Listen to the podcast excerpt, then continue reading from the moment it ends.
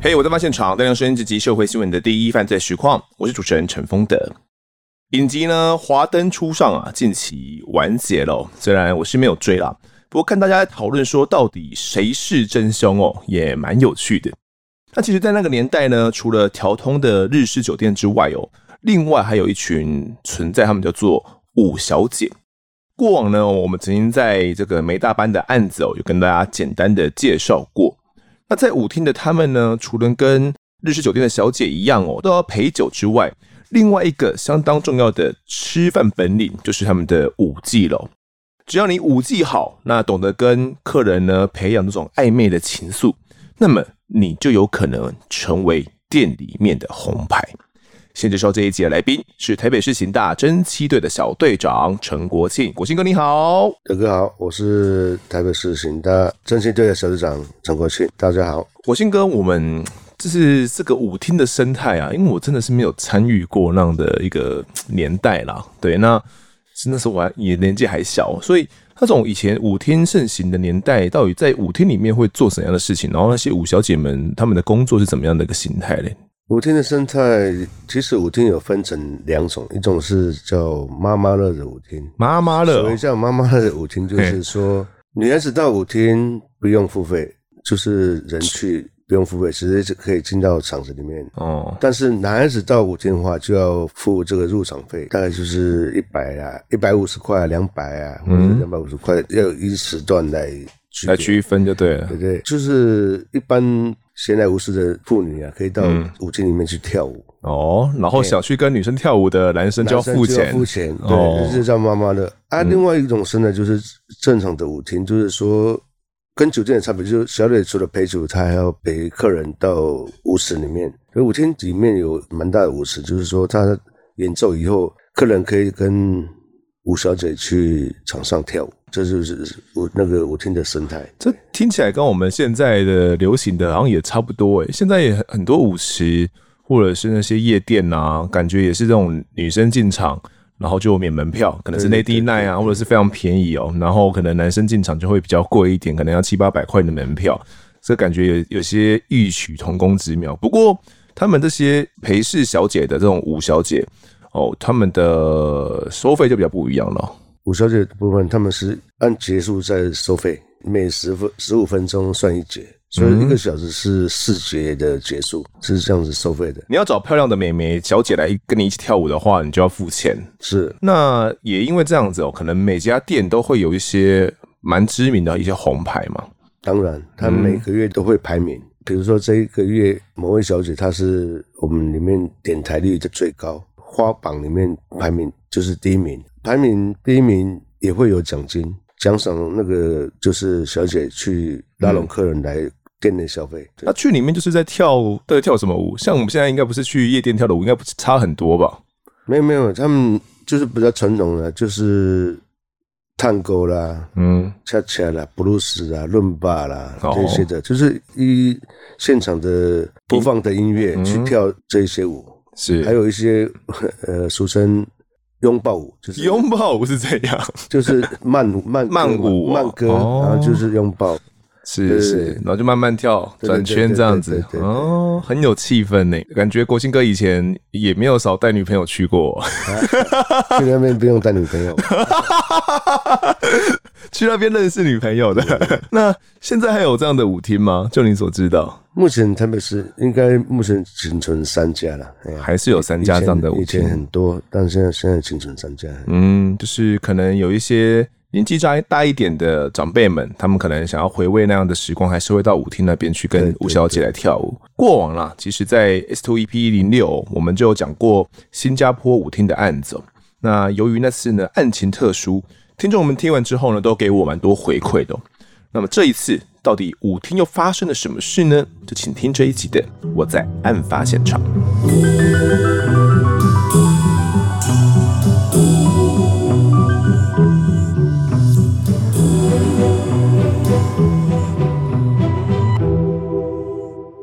一九九六年四月间哦，当时国庆哥正在台北市大安分局服务的时候，有一天呐、啊，哇，这个队上突然来了一位女孩子。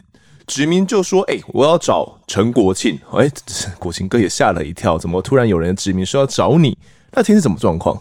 我记得那天刚好是在值班的时候，忽然间有一位女孩子来办公室，指名找说我本人，就询问她有发生什么事啊？为什么你要来找我？她就说她的妹妹就是失联。大概一个星期左右，啊，四零这个星期，你有没有报失踪人口啊？哈、嗯，他说已经报了啊，但是他觉得很不寻常啊，因为他有去查询他的银行账户的状况，嗯，发现说被异常的。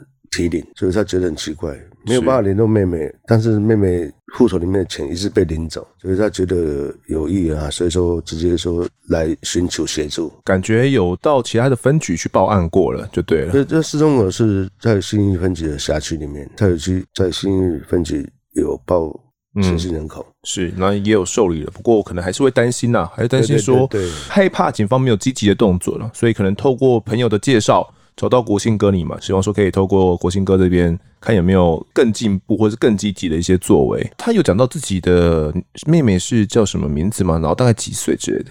那个邱小姐她说她妹妹叫邱敏春，三十岁左右。嘿，嗯，因为那时候蛮，她跟我同年龄呢。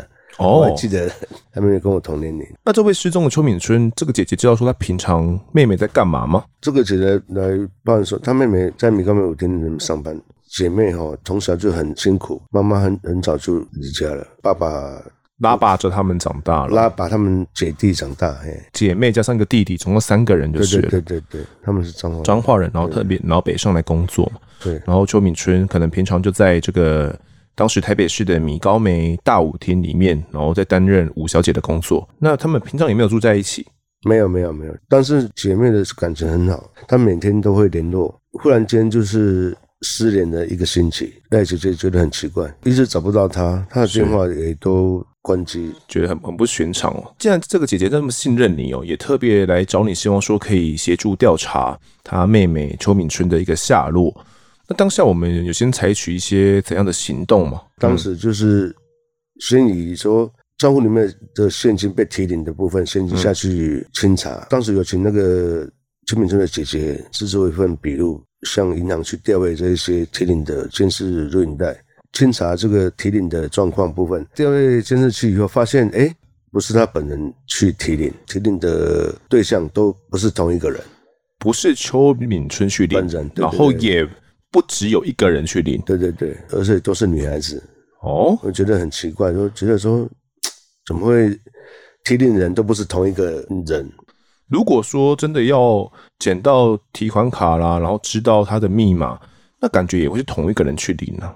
是啊，那有去问了一下他工作的地方吗？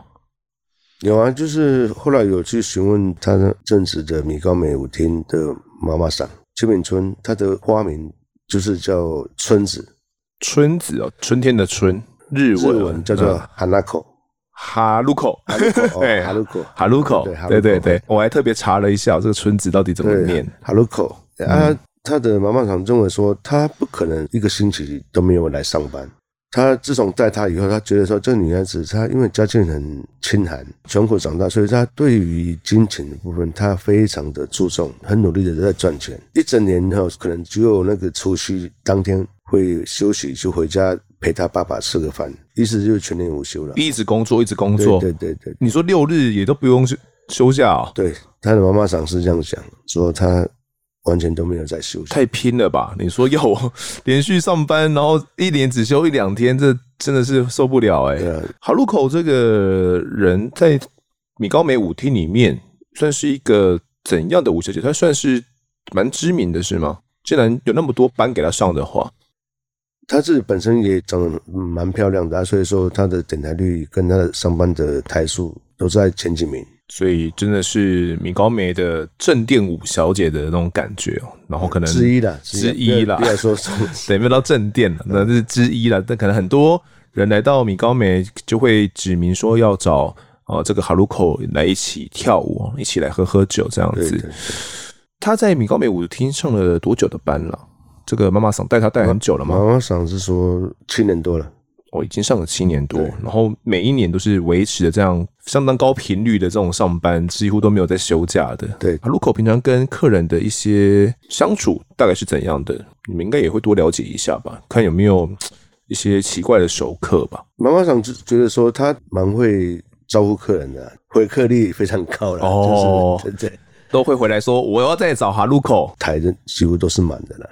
会去跟客人有一些冲突吗？或者是类似的状况？那个回客率很高的服务人员，服务人员，不要说服务生，哦，服务人员其实他在人际关系交往部分应该是相当的圆满的，圆满圆满，相当的圆滑了，就是他应该跟客人。进退应对啊，对，都应该相当好。既然要能够当到红牌，你说可能因为一些小事就要让跟客人吵架，感觉也当不了嘛。对对对，一定是各方面做得很圆滑哦。这个妈妈桑有讲到说，最后一天看到哈鲁口是什么时候吗？然后他有到底有没有打电话来说要请假之类的状况？失踪的就是在四月四月七号吧？嗯，四月七号。对他。因为他是上晚班的，所以说他大概下午时间有打电话跟马厂说他要请假，就是那天就请假以后，这个人就人间蒸发了，嘿，哦，就都没有再跟妈妈桑啦，或者店内啦，或者他姐姐啦，任何亲属都没都失去了联系。他过往的这样子请假的状况是很常见的嘛？他可能是有客人要带他出去嘛？还是什么的？还是他身体不舒服？当时是以这样的，不是不是，因为你说客人带他出去，一定要向公司买出场，你买出场是要付费的啊。买出场的部分是是，你就说在舞厅当红牌，当然是这种情景非常常见的。但是你一定会是向公司的妈妈桑，或是公司的会计，哦，保证我今天呃有谁，他的客人谁要买进场。隔天就要回账嘛，客人就要跟公司回账嘛，不然这这钱就去跟谁要？对，所以说从来没有发生过这种情形。嗯嗯嗯。那我这边再补充一下哦，其实当时的这个哈鲁口所上班的米高梅舞厅哦，算是台北市相当相当知名的一个大舞厅。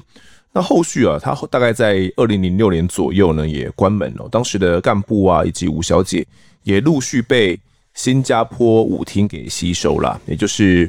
我们之前提到的这个梅大班后来任职的那个舞厅，顺带一提哦，梅大班以前也有在米高梅舞厅上过班哦，好，所以大家可以对两个案子呢有一个时间上的一个了解。那我们当时知道这样的一个情节之后，要去哈那个哈鲁口家里面看看吗？会不会在家里面遭遇不测？当时有有经由他姐姐带同到家里去查看，但是现场。完全都没有打斗的痕迹啊，或者是说有有其他不寻常的迹象都没有，嗯，表示这个人不是在住处有遭遇到什么不法的对待了。当时就觉得说他是应该是在别的地方人间蒸发。你们当时有去想说要去调阅一下这个哈鲁口的一些通联吗？可能打电话啦，或是通过电话啦之类的一些线索。八零年代其实特别是。的监视器还没有建设完完全啊，寥寥无无几啊，没有几没有几次了。所以说，嗯、现场也有去看过，也没有出入的监视画面的。通点部分也是有去调，但是就是着重在那个账户提领的部分，要先了解说他的资金是被谁提领，就是要先确定一下他的账户里面到底是被谁给领走嘛。目前我没有掌握到。有几个女孩子，而且是不止一个人，有用可能她的提款卡去 ATM 领钱。是你们当时在看这些提领画面的时候，有发现到他们都是女孩子来领吗？最早开始领的时候是什么时候？那时候第二件事就就是在她请假的隔天，就是隔好几天就被提领了蛮多次的。ATM 提款机有正面跟侧面的监视器，侧面的监视器发现提领的女孩子在。道路的左边，大概五五六百公尺，从一台白色的车子下车。哎，我们那时候就就发觉，哎，这个为什么他需要这样大费周章，从远处就下车了？后来发现说，提领的女性从这台白色的车下车以后，这台白色车就往前开，开离的 ATM 的监视器看不到了。而女孩子提领完以后，也往这个方向走。我们觉得说，这台车。绝对是跟这个案子有很大的关系啊，没关系。那我这边现在补充一下哈鲁口他的账户被提领的一些相关记录。其实从妈妈桑最后接到电话的时候是在四月七号，那在四月八号呢凌晨一点多，呃，哈鲁口他自己哦就有到台北市的第一信用合作社的古亭分社呢就领了十万元哦，他是他自己去的哦，那这也是呢他最后面有被拍到的身影。那到了十号的时候晚上六点多，也就是两天过后哦，就有一位女孩子呢到了第一信用合作社大桥分社，分五次总共停领了十万元。又隔了一天，同样时间，又有另外一位女孩子呢，到了这个第一银行长安分行哦，又领走了十万元。另外，在十二号跟十五号呢，还有一位女孩子分别在中华银行台北分行以及彰化银行的东三重分行，又领走了十万以及四万多元哦。那我们透过这些记录啦，就有发现说。其中一位女孩子，她是从一台白色的轿车下车之后，然后到 ATM 去领钱嘛，然后之后走上去的那一台白色的轿车，所以很有可能这台白色轿车就跟这个案子有很大的关系，因为当时我们这个人脸辨识系统也还没有组建完全嘛，也没有这样的一个系统，没办法透过 ATM 的这些影像就确认出呃到底这一个人来领钱的女孩子是谁嘛？是我们当时透过这一台白色的轿车有办法追踪到。车号吗？比如说有监视器刚好拍到车那个车子的车号，然后让你们可以追到这个车主。因为这台车子非常特别，它从侧面看就可以看出它是当时欧洲车里面的一个蛮知名的厂牌，叫别克。因为它的外观是非常明显，所以后来那时候询问他他的姐姐说：“你的妹妹有没有开这部车的朋友？”他姐姐说：“他不大了解，说他妹妹的交往情形。嗯”啊，后来我们就又再透过米高美太太的妈妈桑。就是询问说，他的客人有没有有没有开这部车的？嗯，别克的轿车。对对对对。嗯、他说以后，哎，哈鲁口的客人里面有一个刚好是开这种类型的车子，所以我们当时就觉得说，哎哎，有可能啊，哈，就是把方向指向这个客人，因为有提领情形，而且现场出现这个车子，表示说这台车子跟这个账户被提领。还有就是哈鲁口失踪的情形是是有相当的关系的。的好，那这个别克的车款，其实目前在台湾算是比较少看到的。那在那那个年代算是蛮盛行的一个汽车品牌嘛？对，八零年代算是蛮蛮有名的品牌。对，那这个别克的标志也是一个圆圈里面包含着有斜排在一起的三个盾牌哦，其实是蛮好辨认的一个一个图案。那我们透过这个车款嘛，认出了这个别克轿车，然后加上妈妈桑也说，哦，真的有一个客人也开着白色的这个别克的车款来找过哈鲁口。那有了这样一个线索之后，你们能够比对得出这个开车的人是谁吗？在侦查中，他的祖母过世，我们就提供说有有发现白色车子这个情形。后来他打电话来说，在守灵的时候有托梦给他。你说阿嬷托梦给姐姐啊、哦？对对，托梦给姐姐说，嗯，妹妹。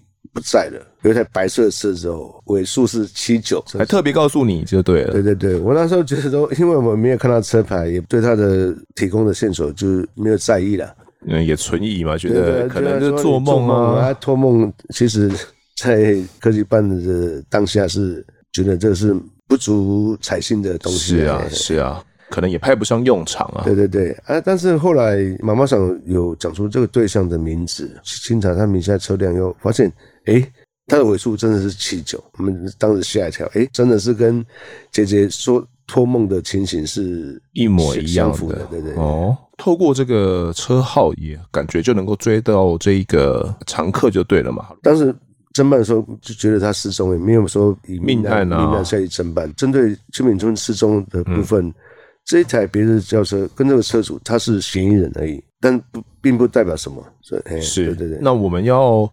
找他来了解一下吗？找得到他的人吗？因为我们那时候在锁定他的居住的地方，就是在万华，但是一直没有发现这部车。报案人报案以后的一个月左右，米高梅舞厅的妈妈桑打电话给我们，就是说：“诶，我们在追查这个对象杨先生。”又回来舞厅消费。我们之前锁定的这个别克的车主，对对对，对，而且妈妈桑是说，他来就一直在询问说，哎，那个哈鲁口怎么没有来上班呢？有一点故意在询问的意思。那既然他都到舞厅里面去消费了，你们刚好去一趟，也是刚好吧，不期而遇啊。打电话给我们告知的时候，我们就前往这舞厅的现场等候这个杨先生消费又出来。他出来之后，你怎么跟这个杨先生讲嘞？两个男孩子带了两个吴小姐出场，然后就到附近呃旁边的那个海鲜店，嗯，去消费。搭在他的肩膀上，就说：“哎，杨先生，我们是台北市大安分局刑事，那那时候是成刑事组，刑事组，哎，不是现在侦查队，对，我们大大安分局刑事组的的刑警。还有我们有就是对薛铭春失踪的情形，想进行协助调查。当时手搭在身上的时候，就是肩膀的时候，就哎发现他，我们表明身份以后，他身体一直在颤抖，在抖什么？”怎么突然抖起来？对啊，我们就更怀疑，就是说他啊，你你直接撞上？当当场就询问说，他跟哈鲁克最后见面的时间是什么时候？他说大概一个多月前。我说啊，你看到他后来呢？啊，他说没有啊，他就要向我借钱啊。后来我说我没有啊，后后来就人就不欢而散了，离开到现在都没有见过了。所以最后一次面是哈鲁口要向这个杨先生来借钱，然后杨先生没有答应，这是杨先生说的啦。哎呀，嗯。那你们当时相信吗？当然不相信啊！他的提款卡被一张提领，而、啊、你的车子又出现在现场。这女孩子如果说有遭遇不测，或者说被私刑拘禁的话，这个杨先生身上一定有提款卡，才有办法请他去消费的场所的女孩子去去帮他提领这些现金。所以说，我们那时候觉得说他说的话是在说谎，不太可信哦。对对对，那可是我们当时是。先跟他聊聊天而已嘛，也是去那边跟他搭个肩，不知道抖什么意思的。那我们要请他回来协助了解一下嘛。当时就是说，协请这个杨先生跟我们回去分局协助调查，就是请他说明在影影响出现的车辆跟去提领的对象是什么人，开车的人是什么人。后来这个杨先生也同意了，就说他回去说明。他就在路上期间，我们就讲说啊，你。你的车子为什么会出现在现场？而且这提领人是是谁？你说明一下。他就觉得说我们已经。查到他了，他就直接点名说：“反正我是口腔癌末期的，你们来啊，你们要修理我没关系，来来，恁周林来的对了。”他就说：“你们要寻求我就来，是不是？那你们也没有想要修理他吧，也没有想要对他寻求吧？没有，没有，当下就是说没有，我们真的要请他说明这些情形，他就直接表明了。他我觉得他就是做贼心虚，但是呢，当下也不晓得他这个被害人到底是是什么了，也不晓得。嗯”是你们有了解这位杨先生他的底细是怎样吗？我们后来了解他是那个万华区他有叫扣港边的兄弟的绝江挺哦，绝江挺的这个兄弟，以前是个混小混混就对了。对，他也是刚出狱没有多久了，就是一样关出刚关出来的。哦，是，所以以前也有过一些案底。对对对，嗯，那这个杨先生的全名哦叫做杨金河。对，杨金河嘛，他有个绰号叫“牛啊”，是不是？对。那这个“牛啊”都这样讲，好像就是跟你们呛说、呃、要来就来啊，逼，然后呛说就是你们要寻求我也不怕，类似这样的话语哦。我们也不能真的对他怎么样嘛，感觉也是要找到一些具体的证据之后，才能够让他真的愿意来松口。那当时有在他身上找到什么吗？或者是从其他地方？请他。提出身上的东西嘛，也没有发现什么东西。后来警察说：“啊，你车子呢，在哪里？”他说：“我车子现在停在旁边停车场。”我说：“那你车子要跟你要跟我们一起回分局。”哦，当时就是去开了他的车回到分局。我们当下会认为说，被害人的提款卡一直被异常提领，表示说这些卡片一定是在涉案人的身上。啊，但是他身上当下搜索是没有没有发现的。后来。带回分局以后，啊，请他由我们的那当时的小队长带他上上上去先了解，嗯，啊，我负责在底下搜车，哎、欸，当下车子该看的地方都都翻遍，就没有发现被害人的东西。我们就说什么信用，他的提款卡什么都没找到，对对，对，他的这个白色的别克轿车，你也都翻片就是了。有再次上楼去询问他，他说没有啊，这个卡片。是他欠我钱，他叫我去领的啊。但是我说他的卡片呢？嗯，但是后来就还他了啊。我说什么时候还他？他说忘记了，表示说他对他的说说辞是存疑了。但是第二次下去以后，哎，就针对比较特别的，比如说引那个车厢盖啊，车厢有盖啊，引擎盖啊，还有备胎的部分。结果在备胎卸下备胎以后，发现哎，备胎底下真的就是发现了被害人的存折、印章，然后他的提款卡全部在里面。他是藏在备胎里面，还是备胎下面？备胎下面，压在备胎下面，然后上面又又锁起来。所以说当下这样翻找是不会，除非是你把它翻过来，要不然要不然是看不到的啦。哦，是，那找到这个就打脸他了嘛？他说把它还回去，怎么又发就出现在这边？后来就把这东西丢在他面前，阿里公伯，阿这这里边要改水，他就看到证据以后，他就说好了。那你帮我找个人来，我就说了，找个人，就是说他现在不肯说，对啊，他不说啊，他好了，你帮你帮我找一个人，我说找什么人？他说我以前在万华的时候有一个当时的所长哦，就是派出所所长，对他很好，嗯、你帮我找到他，我就说，我就说啊是谁啊？你那时候所长是谁？那时候我我还说定给我谢文杰，谢文杰所长，对对对。嗯我们发现他说的那个所长的名字，刚好是我当时任职的大安分局前任副任长，因为他刚调离开大安分局，升警察局的督察，才半年时间。他说这个所长对他有恩呐，他你叫他来，我就讲了。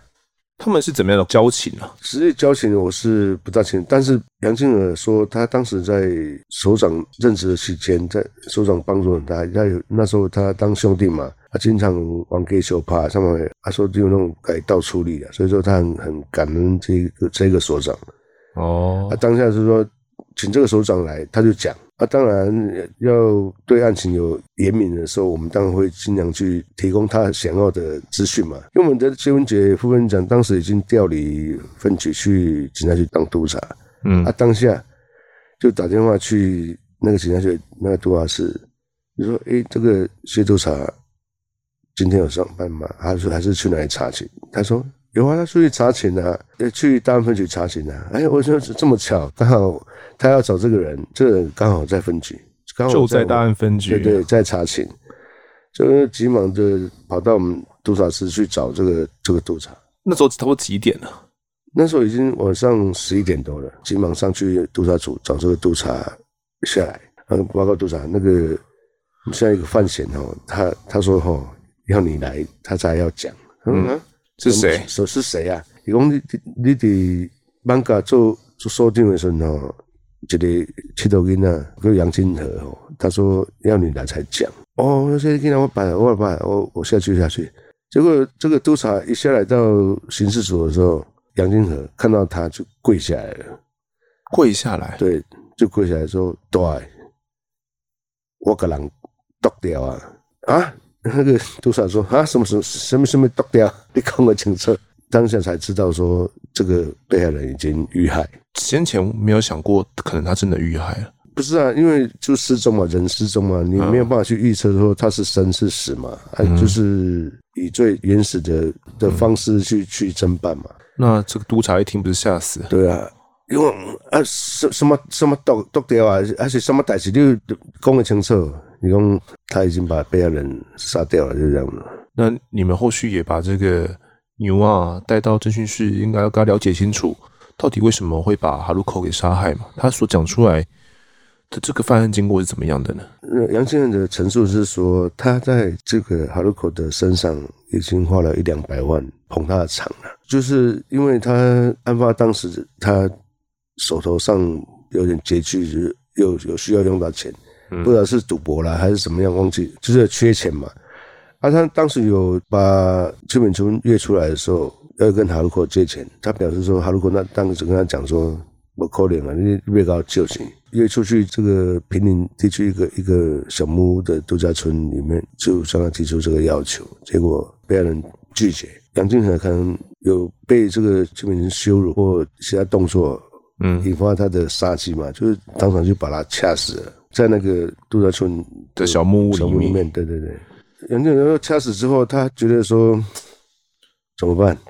让人没没有办法辨识这个遗体的身份，就不好清查了嘛。就回到家附近去买了大型塑胶袋。他又回从那边开车回来啊、哦，到万华。对对对。买了大型的热带，他买了一把菜刀，当下他就认为说要把尸体肢解以后，让人家没有办法辨识，嗯，之后丢弃就对了。对对对对，后来就是买了这些东西，以后再返回大溪地，把别人的头部先肢解掉，然后再来用菜刀在在剁这个幼态者的时候说，因为用力过猛，把这个菜刀剁断了。就是、直接剁断的，直接剁断了，剁在腿骨上就是，剁，在腿骨上面，对，结果刀子断了，没有办法了，就直接用那个刀片部分慢慢把这个右大腿切割下来，刀子不能用了嘛，他就顺手把刀片跟刀柄部分往河边丢，但他就是在这个河边来进行肢解，对对对对对，因为刚好露营地旁边就有一个溪流嘛，答应说带我们去现场找尸体的时候。已经晚上一点，哎、欸，十二点多了。后来我们就是一行人啊，大概五六部车就压着他往坪林方向前进。他把四块其实分成三袋，他说有可能弃尸的地方一路一直在找。他、啊、从北的起点到他所所所谓丢弃的地方，一路一直找找找，找到他他们居住的那个小木屋都没有找到这个东西，在这个地点。是，那就先到了小木屋就对了。对，到了小木屋先模拟，请他模拟说当时什么情形，让他现场模拟说他怎么杀害这个被害人，而且是就刚刚所讲，他怎么去把它肢解分尸的，然后把这个凶刀丢弃在旁边的河川里面。你们当时有找到这个凶刀吗？既然这个刀被丢进河里面，感觉也被冲走了，会不会找不到了？对啊，我们当下也是因为觉得说，因为那个。他的小木屋就临临溪而建嘛，啊，那溪溪水蛮蛮湍急的。我们有联络张营社的，请那个张营社的说，哎呀，那个他刚刚说那刀片跟那刀柄往河里面丢，找看一下有没有没有这个东西。是，看他们有空，可能帮忙也一起找一下。啊，基本上刀片它有重量嘛，所以它可可能应该存在溪底，有可能找到。但是刀柄它是木头的，当下那种情形应该是会被冲走。是。但是张社下去找以后，马上就找到说：“哎，是不是个刀柄？分开这个东西，就是不是这个？”是人说：“对对，就是那把刀。”哦，杨金河也说是那把刀。对对对对，然后一下下下河里面马上找到。其实想到这个刀柄没有被冲走，蛮新奇的。好，那找到这个凶器了，也做完了这个模拟，感觉也快天亮了嘛。目前来讲。重点呢，应该还是要找到这个我们被害人的是遗体嘛。对，那他到底丢在哪边，他也说不出来。他可能只说是在北宜公路上，可能那一那一个区间平林平林路段。那到底丢在哪边？天色昏暗，他也看得不是很清楚。那目前天亮了，我们要再带回去再看一次吗？还是要找到被害人遗体为主嘛？返回的时候一样，就是沿路在寻找涉嫌人所说的那个。去世的地点，沿路一直找不到。后来在北公路三十一公里那个地方有一个转弯处，当下我们也也有下来。那个摄影人说，也也好像是这里，我们也下来。好像是这里啊。对，我们下去找，用探照灯找。那时候还是凌晨，那个头发都竖直的，应该没有没有发现。但是我们在要转移到下一个地点的时候，嗯嗯、那个刚上车要前进的时候，张营社的那个司机。就按喇叭说：“定位，定位，我感觉还是在这里，你们要不要好好找找一 找一下？是不是？找一下，不是，他是凶手，是不是？他怎么知道在这里啊？对啊，我们现在很奇怪。他说：不是，不是，我我我兄弟是你是共犯的，我你俩在等你家。对啊，你讲不来，因为他从事这个礼仪社哈很久了，他有一点感应哦，他觉得说这边应该有东西这样子哦。”啊，所以说我们当下就说啊，那就再找仔细一点，因为那个转弯处它有那个那个水泥围墙的，跟那个底下坡坎大概有二十公尺。后来找找找，往那个左边有树丛的部分那边找，诶，真的发现一个在角落，没有注意看，没有会会看不到，是难怪说当时带他来找的时候没有没有看清楚，因为他是在比较偏内侧的。树丛里面，大面积看的时候就比较平面的地方看没有看到，结果他是在深出一点的地方，深出一点树草丛里面，刚好是个沟嘛，可能也你们视线上也看不到了。对，后来就请张医生他们下去先看一下，是不是是所谓的遗体的部分。啊，真的他们下去去看，伊讲第二边看。哎，味足重诶，一定是这闻到了啦。对对对，味道味道很重，因为那那时候已经报案到那个案发的时候已经一个多月了，嘿呀、啊。总共两包是不是？犯嫌是说他就是把右大腿跟身躯部分丢在这里，在这个破款里面只找到一一袋尸块，就是身体部分，还去了右大腿的部分。一直在询问这个犯嫌说：“你是你是不记唔丢啊？”真的是全部丢在这边吗？还是丢到其他地方去？对对、啊，你是分你是分开丢还是什么？一共没啦，我掐钱的，就是两袋就往这边丢了，他、啊、就扩大范围找，哎，结果在黑色袋子的左上方，就是在北公路上面左边的树上，才发现这另外右大腿的袋子是他丢出去的时候卡在这个树树树上，对对对对对，可能腿比较轻吧，就是这个丢丢在树上啊。正常说，那个车辆如果经过，或者是比较慢的车辆，其实如果有那沿途的看红灯，应该就会是会看到这这这个这个景象，这个这这个大腿啦，因为它已经有裸露部分在外面，而且那个味道还蛮重的。目前早期的两袋的尸块哦，一个是右大腿，就是他剁下来的嘛，然后一个是它残躯的这些躯干哦，包含身体啦、手啊，然后。呃，其他的左脚部分也都在里面嘛。嗯，然后你们也拼凑一下，他你看到的这个遗体状况大概是怎么样的？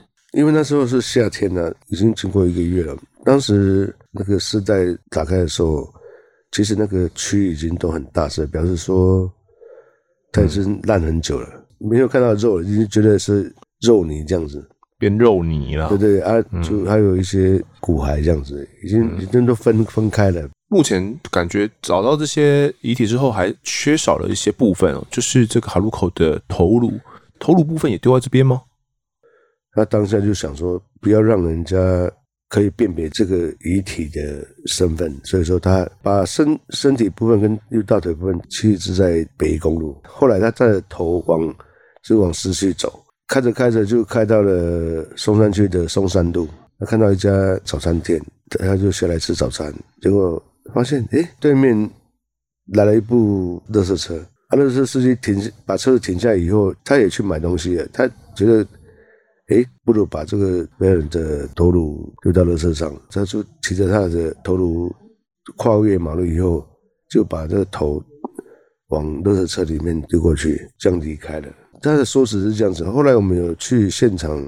这位监视器跟那个都没有看到这有这部垃圾车，而且我们有询问给环保局，当天有行经这个路段或者在那边停止的车型，他们他们清查回复的也都没有，没有一辆车当时有停在那边过。对对对，那个时段呢、啊，就是因为他那是清晨五点五六点的时候，他们有清查，就是说那个时段。没有的车车会经过那边，也不会停在那边。但是我们还是没有放弃啊，因为犯嫌他都已经这么配合去交代说怎么去杀害被害人，跟那个遗体弃置在弃置在何处的部分，他没有说要去保留说他头部到底丢到哪里去，除非说有共犯把头颅拿走了，他是不是不晓得？但是因为给环保局的韩文就是说。表示没有车辆没有去那边停过，所以说我们还是不放弃，还是去那个当时的福德坑热车场，在哪边啊？福德坑？对啊，在新义区的垃圾山呢、啊。哦，新一区乐色山里面啊。对对，嗯、是找了三天，哦，很多人去找了三天，但是因为那个乐色太多，跟那个臭味熏天呐、啊，然后那边乐色也真的太多太多了，找了三天也没有找到别人的头颅。这是很遗憾的东西，终究还是没办法将哈鲁口的遗体拼凑的很完整。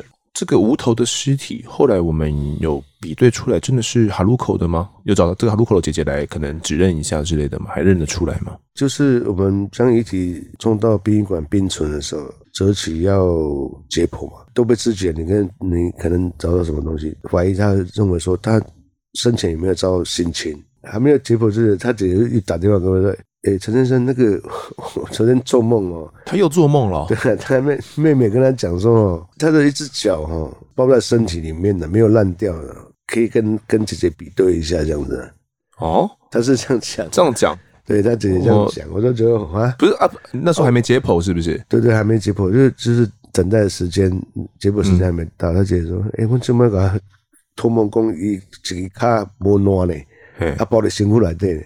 可是你们看不是都烂光了吗？对啊，我们现场看的时候已经都那个身遗体都已经成肉泥了，而且就是跟骨。”骨头都都分都出来了，对对对，都已经出来，怎么可能会会有一只脚包在身体里面？也心里面存疑啦，对啊，现在也不好意思跟姐姐多说什么，那就说什么我们就听嘛，就是说，因为这是是你你你的那个做梦的东西没有办法没有办法去印证嘛，那是啊，结果到了解剖的当下，法医这东西开始在生前照心情部分先处理，要把那个右大腿。拉开嘛，因为那已经剩下骨骼跟肉你都分开，就但是你要把它拉直嘛，一掰开，哎，真的是只要是脚掌部分真的没有烂掉，嗯，就是还可以辨识说它是一个脚掌，左脚掌。对对对，后来法医把他的那个脚掌跟他姐姐就下去做比对，他跟他姐姐那个脚掌是遗传比较特殊，就是他的拇指右边他拇指比较长，一下去比对就跟他姐姐左脚的脚掌。比对就是都是一样的，对，大同小异的感觉，就感觉是家族遗传，家族遗传的那种。这个脚的大拇指的会特别长一些，对对对对对，是也透过这样子去辅助辨认出哦死者的身份呢。对对对，我是感觉姐姐做的梦好像都有成真的。第一次梦到车牌，第二次梦到这个脚掌没有烂掉，包在肉里面，还真的被他讲中了。对对对对，那最后你们有跟这个尤玛来跟他理清？他到底怎么样去领这些钱的吗？去领那些钱的女孩子到底是谁啊？会不会跟这个案子也有关联？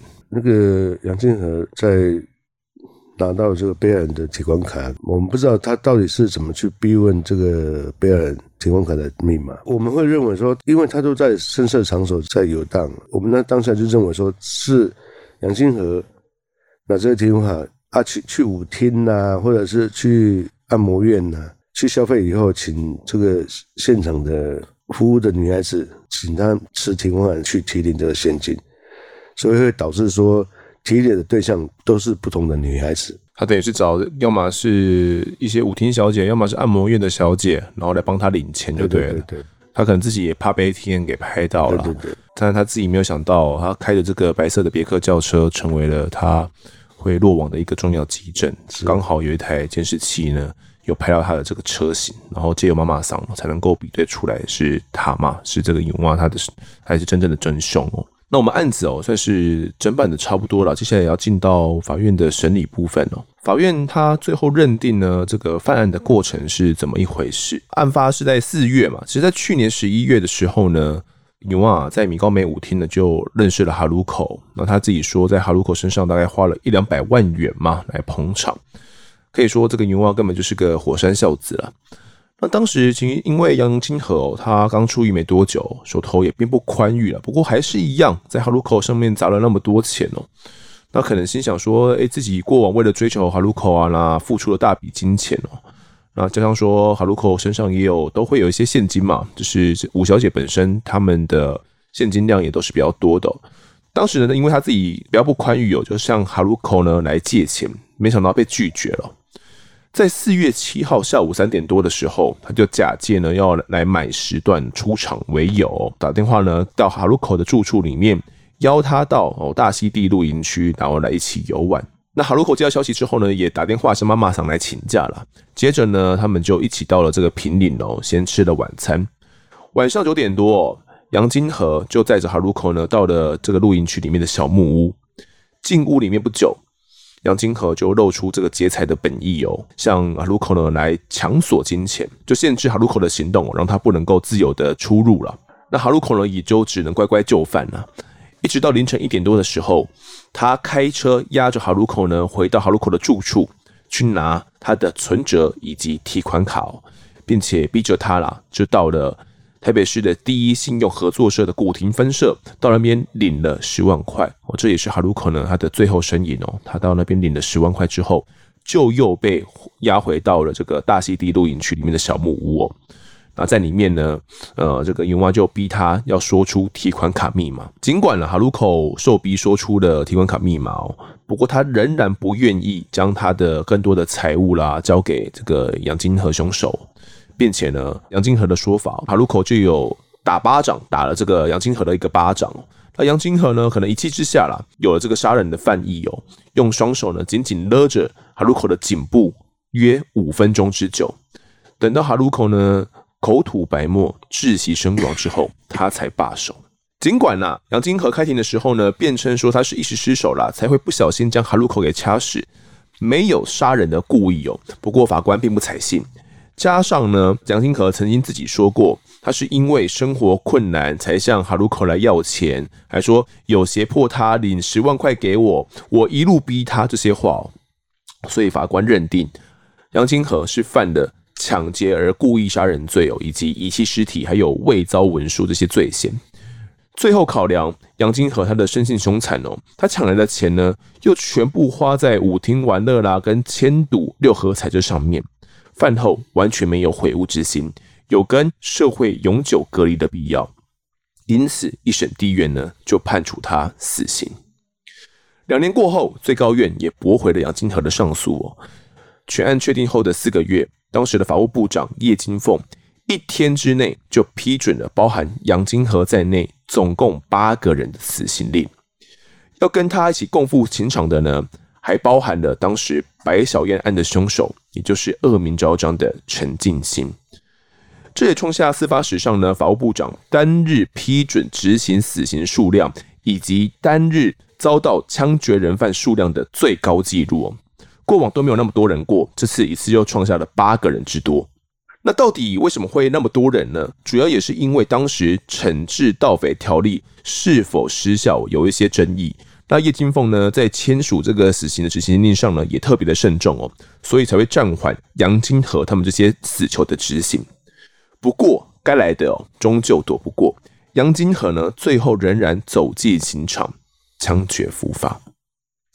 而在司法审判呢，以及执行期间哦，哈鲁口的家庭也没有闲着嘛。我们前面曾经说过，哈鲁口的母亲算是蛮早就离开了他哦。那爸爸就是独立的来拉扯的，他们姐妹俩已经跟弟弟嘛来长大，所以等于是他从小是一个单亲家庭啊。那哈鲁口的这个遗产转交哦，当时也闹出了一些风波，是不是？在你刚才上班的时间，七年他赚了很多钱。而且他对自己的财务也也有规划，发现他他有四千多万的基金，四千多万基金哦，对对对对对对，而且他在他们的同事里面跟会跟了五十几位，我们在 发现他会单有五十几位，嗯，互助会就对了，对，互助会有五十几位，而且都是活会，所以说这女孩子太厉害了，五十几几笔的那个汇款的话。我们就算一一万块就好，他每个月要要付一万块，至少一万块的，这样就至少五十万了，五十万块的那个会费。那你觉得说他难怪他会这么努力赚钱？是，也是可能从小穷怕了啦，所以一直努力的在赚钱哦。最后财产清查总共有七千多万，呃，他的母亲还回来、嗯、回来跟这些他的姐弟争这个这个遗产，就学校说还在分局大打出手，后来都双双提告。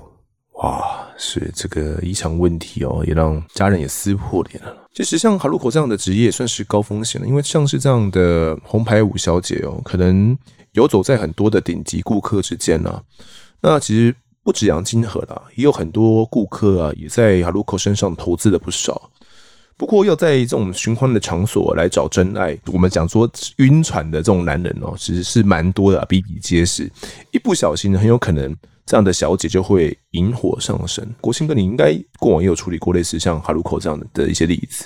我们不要说以生命结束，是不是纠纷的部分，在舞厅遇到常常就是五小姐被打啦、被杀啦，都有可能。就是很多很多，就是他认为说他在这些小姐身上花了很多钱，得不到适当的回回馈回馈哦，感觉我没有钱给你，你就不爱我了。对对对，啊，其实。这种精神当然是这样子啊，不然每个小姐就是你付钱我就爱上你，就没人上班了，啊，都、嗯、是啊，也是啦。这个欢场哦，要寻找真爱真的是很困难啊，可能很多男人都会在这边晕船哦，那可能也因此会有一些很多纠纷。那这个案件呢，其实我们谈到最后，感觉也有很多诡异之处了。除了哈鲁口的姐姐哦，她感觉就是有个什么特殊的体质啊，她是，然后常常会梦到梦到一些奇怪的事情哦，然后呢有一些托梦。那在这件案子破案过后，我们还有遇到什么样的怪事吗？就是我们查扣他的车辆哈，后来我们停在停在分局的地下室，那台别克轿车哈，对对对对，嗯、因为他那是犯案的证据嘛。啊，后来有一些学长啊，就是比较晚的时间下去取车，有听到女孩子的哭声，来源从哪边传来的？就是看到那一台别克的车子，看到了白色的。拍摄的影子啊，有闪过去就是，这是他他他描述的啦。他看到他车子又忽然间发不动，觉得说 怎么那么那么可怕啊？嗯，口念说南无南无阿弥陀佛啊，然后就说啊，你你就按给我破你好我行哈啊，卖卖来家冲底在是这边的心境哈。对对对，哎呀，嗯，后来哎车子也发动了，他也赶快开走。后来这个事情传出来以后，大家。吓死了嘞！现在车子还没有移移移至到法院的时候，当下是半夜都很少人敢下去开车。有没有请法师来超度一下？对，后来有有有请那个来超度了呀。也是因为当时的这个死者哈鲁口他的遗体啦，是透过白色的这台别克轿车来载运的嘛，很有可能灵体跟这个车子哦就有一些关系啦。也好险哦，透过了呃法师超度之后，这些灵异传闻呢也才。逐渐的平息。那哈鲁口的头颅哦，最终都没有能够找得回来。相信很多听众哦，会想起过往我们曾经谈过一个案子的结局，也是这样子的。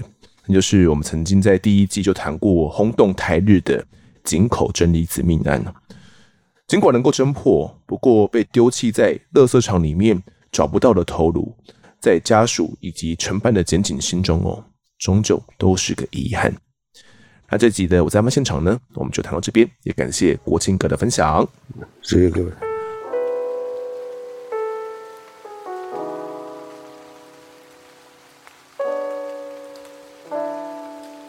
接下来进到听众时间，首先来创名 Mr. Bus MB 三上面加入案发团队的支持者们。首先呢是案发分局长景祥老师。景祥老师呢，他原本啊，他在订阅抖内完之后呢，没有留什么言哦。但我后来跟他聊了一下，他说，其实景祥老师自己有经营他的 YouTube 哦，大家只要搜寻杨景祥就可以搜寻得到，是木字杨啊，景是景色的景哦，祥是飞翔的翔，搜寻杨景祥呢就可以搜寻得到他的 YouTube 频道哦。这个频道其实还蛮特别的哦，那每个礼拜呢会有固定的线上读书会，是跟学生们一起进行的，那可以增进学生的文言文能力。甚至呢，这个景祥老师啊，他也是个爸爸嘛，他还会说一些成语故事给自己的孩子听哦，所以我觉得是一个相当适合学生来收听的频道，我可以大大的增进自己的语文能力。那也感谢景祥老师呢，对我们频道节目呢一直大力的支持哦，还会把我们的案件稍微润化一下之后呢，说给自己的学生来听哦，感谢你的支持。好的，下一位支持者呢是分局长甜甜。他说，首先感谢 Q 妈帮忙解决我 email 没有收到信的问题，一个哭哭脸哦。我们说一看到 AG 发布推出 MB3 赞助方案，立马加入给予支持鼓励。听风德讲述了好多新闻案件，真的由衷的希望大家都能平安幸福的生活着。好，谢谢这位甜甜加入分局长方案哦。那。呃，其实大家如果有加入到我们的 Mr. Bus 赞助方案的话，呃，请一定要记得去收信哦，因为它上面的那个赞助表单呢、啊，一开始能够填写的资讯并不多，所以我们收到你的订阅之后呢，会发信给你哦，那才借由这个信件的表单呢，我们才可以取得你的更多内容，这也是确保你的权益不会受损哦，因为不管是加入到分局长啦、侦查队长啦，或者是侦查员，都有相对应的福利哟。那这位甜甜因为一开始没有收到信嘛，好险哦，就是后来应该是听了我的宣传劝导之后啦，就赶快来联系我。那我们透过 Q 妈的协助呢，也让他填完了表单。那我们节目呢，其实讲了很多悲惨的案件呐。我觉得借由这些案件哦，其实可以做一些投射啦。可能不管是在自己的家庭里面啊，自己啦，或者是亲朋好友哦，可能或多或少会看到一些影子。我觉得听这些故事呢，有一大的用意呢，也是希望说这些不好的故事不要发生在自己的周遭的朋友或者是自己身上。平安幸福的活着，真的是很重要的一件事情。就还没长大之前，会觉得说啊，要赚大钱啦，要功成名就啦。但到了一定的岁数之后，我觉得想法会慢慢转变，觉得嗯，平安幸福、健康的活着，然后跟自己的老婆小孩呢，可以开开心心的，就是很幸福的一件事情哦。像这位甜甜讲的一样。下一位加入我们团队的呢，是一位侦查员，叫做沈慧萍。沈慧萍他说呢，更新必听。好，谢谢这位我们的老粉哦。沈慧平其实也是长期的支持我们的，也谢谢你的抖内赞助哦。另外呢，这边是要宣传一下哦，呃，如果大家有加入到我们的订阅赞助方案的话，一定要去收信哦。这边也要提醒一下，有在三月十二号就加入到我们的分局长方案的一位施先生，施先生啊，请记得要去收信。如果没有收到信的话，请到我们的脸书或者是到 IG 来联系我，告诉我，才可以确保你的权利。那丰德也推广一下 Mr. Bus 这个平台哦。这个平台其实在上面不只可以听 Podcast 哦，也可以在上面听一些免费的音乐。那我觉得最好用的一个功能呢，就是上面可以针对单集来进行一些评论跟回复。那丰德我自己呢以及 Q 妈都会定期上去巡看一下大家对于单集的一些想法。那如果呢你有加入到这个订阅赞助方案的话呢，在留评论的时候也会特别被 highlight 出来哦。像我自己也是用 KK Bus 在听歌，因为我自己的手机门号方案呢是有送 KK Bus，应该是说当初在挑选方案的时候就有考量到了，所以特别挑选了有送 KK Bus 这个方案。不过它其实每个月就是等于是要固定收费的了。那 Mr. Bus 上面呢，其实也可以给予到差不多的功能，然后它是免费的。所以如果大家是用 KK Bus 啦，或者是用 Spotify 呢，也可以考虑一下 Mr. Bus 这个平台，我觉得是还蛮不错的。那我自己呢，也会考虑看看是不是等这个会员到期之后呢，就转移到那边去哦，不一定说每个月都要花钱。好，接下来读一下干爸干妈的 Donate 哦。今天 Donate 的呢是一位，应该是我的学妹吧，她叫荣仔，她说。丰德不知不觉也听了一年多，第一次请丰德 Q 妈喝咖啡，真的很喜欢这个节目，希望你们可以继续加油哟。那荣仔还有提到一个，嗯，一个小秘密哟。好啦，就是这个小秘密呢，就是我从高中呢到大学哦，都是参加康复社的。从康复社呢，其实学习到很多技巧，也有很多经验。这个荣仔呢，应该就是我康复社的学妹哦。那我自己呢，是第七十九期哦，就是 K 七九的社员，当时应该是在。大一的时候就正式加入了。那、呃，我们社团其实蛮特殊的。如果你要成为正式社员的话呢，都还要经过一番甄选的流程了。就是你可能一百多个人报名，那经过筛选之后，真正能够加入的大概只有十几个人。就每一期的人数不太一样了，算是相当的激烈哦，才能够争取到一个加入社团的这样的一个名额。那大学四年呢，参加黄康辅社呢，也对我的人生经验有一个蛮重大的一个影响哦。来感谢这位学妹的抖内赞助。接下来读一下听众们在 Apple Podcast 的留言。好，第一位留言的呢是暗拔，他说不小心笑出来，被风德的一声阿伟弄到笑出来。上班时间冷得好辛苦啊。那这个阿伟是什么梗呢？大家可以去听一下啊，EP 一零七哦，就是淡水河代尸案那一集，就是。阿搞啊，阿伟啊，阿胜那一个案子，当时就跟 T 电在讲到这个阿伟的时候，就很有感觉啦，就突然灵机一动哦，想到阿伟那个影片，大家可以去 YouTube 搜寻阿伟，你的狗在找你哦，就可以听到这个影片的完整版，大概只有十几秒而已啦，十几十二秒的时间就可以知道是什么梗了。阿伟阿伟，就懂得就懂啊，不懂也不用多解释。好，下一位留言的呢是一彤姐，她说嘞，一听就爱上，一入坑恩必须来评论五星，谢谢丰德 and 案发制作这么好的 podcast。好的，谢谢这位一彤姐的留言支持。下一位留言的是板桥迪丽热巴，她说 EP 一零八的事件哦，听了太鼻酸。自从呢自己当了妈妈之后，听到小孩相关的新闻事件，感触很深。难以理解为什么这样一个无助的孩子会遭受这样的对待，在生命最后一刻这么痛苦又无助。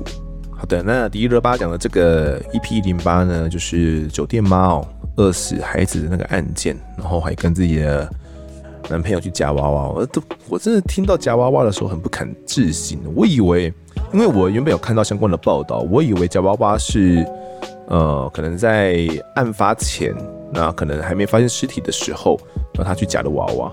我没有想到，原来是发现了尸体之后，然后他还可以跑下楼那边夹娃娃，哎，这真的听得很让人难以想象。那我其实有看到男童的遗体照片哦，我原本是有想象啊，想象说，哎，那样的。被饿死的孩子到底会瘦到什么程度？我以为我可以想象，但直到我看到照片之后，我才知道，哇，那真的超乎我想象诶。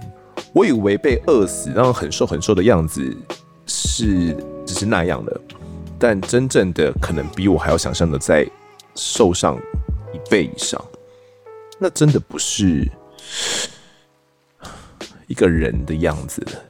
真的是一个相当痛心的案件哦。下一位留言的是卡马豆，他说：“嗨，意外听到的节目，从一开始听会毛毛的，到后面很认真的去听过去犯人手法那些的，还推坑给同事朋友，赞赞赞赞赞，五颗星。我自己在研究案件的时候，其实对于那些犯案手法我也蛮感兴趣的，尤其呃，应该就是说讲多了吧，那。”也看了那么多案件哦，那对于一些案件的细节，凶手是怎么谋划的，我其实也都蛮有兴趣。就对于一些谋杀案，就会想要知道说这些凶手呢，到底是经过怎样的计划，然后想要去逃脱检警的追查的。像是呢，过往我们就谈过那个细致的密室杀人嘛，还有一些比较离奇的案件哦。像永和分尸案也是经过一个月的规划，觉得哇，这样的缜密规划，最后还是呃难逃法网。那到底所谓的超完美犯罪哦，可能真的是不存在的吧？好的，下一位留言的是乌流斩，他说大推大推，丰德的右心你听得见，潜水很久了，上来给个五星。我是无意间呢点到节目的，已经追完全部集数，现在苦苦等更新，好痛苦。案发的后劲真的很强。听完最新的 EP 一零七后，就在想哪天突然有人死在我家，也会不知所措。看来我也想交一个铁钉好朋友，可以开放报名吗？啊，他说呢，这个 IG 的限动啊，本来还以为风德会故意略过森七七，后来被念出来了，真的很开心。他说，对，我就是建议去监狱录音的人，会这样想呢，是看了仔仔演的逆局，怎么会有人坐牢可以这么帅？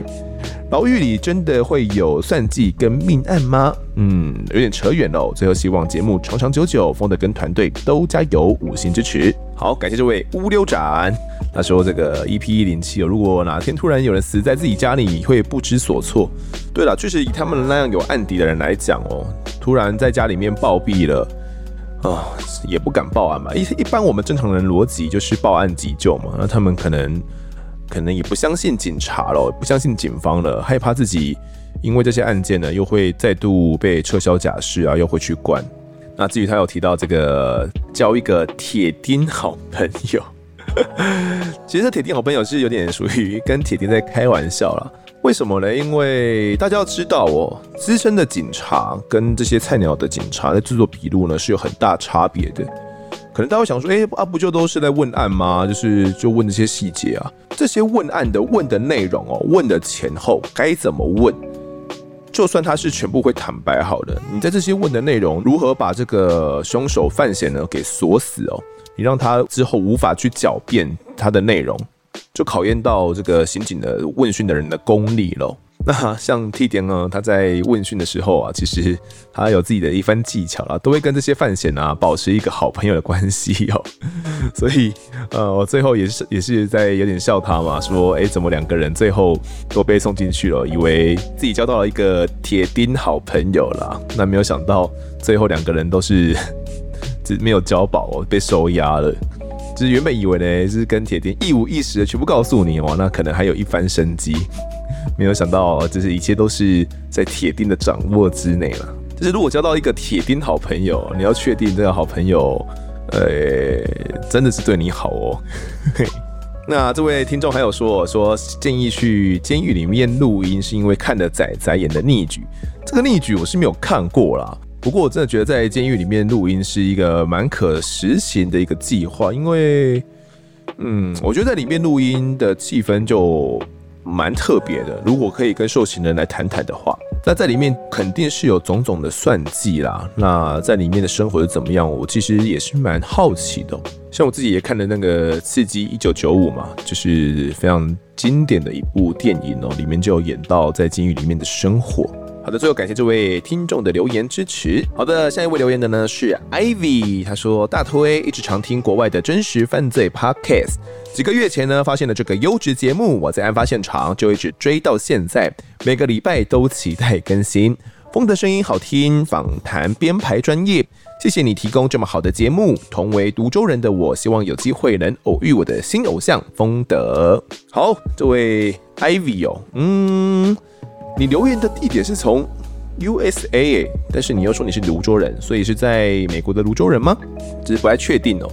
那如果在泸州遇到我的话嘞，嗯，我觉得我应该是会蛮邋遢的啦，哈 哈可能是看到我在吃早餐啊，或者在哪边买饮料闲晃之类的。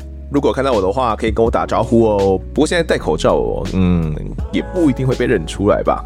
哎、欸，应该蛮安全的。那，最后一位留言的呢是西瓜，他有提到一些自己的经历哟、哦。他说：“风德你好，前阵子呢听到 EP 二五女童奸杀案哦，实在是非常的难过与沉重。听着你说旁观者效应哦，让我不禁回想到曾经我也遇过类似的事情。以前呢，我是搭火车通勤上下班，记得那时候火车站正在大整修，许多地方都被围起来，大厅能走的路只剩下小小一条。”周围全都是围起来的木板。那一天突然被一个男生逼到墙角，不停地逼我和他拍照，甚至是拉我。但是我看着很多路过的，期盼有人可以来救我，但始终无人愿意伸出援手。于是我跑到站务员旁边，那男的才离开。结果过了几天，我进站等车时，那男的突然又跑到我旁边，一样对我毛手毛脚，而且他记得站在一个很多人的地方。当下的西瓜就吓得赶快跑到票口来找工作人员求救我。结果印象很深刻，这个对方竟然回答：“不要理他就好了。”西瓜后来向铁路警察来报警了。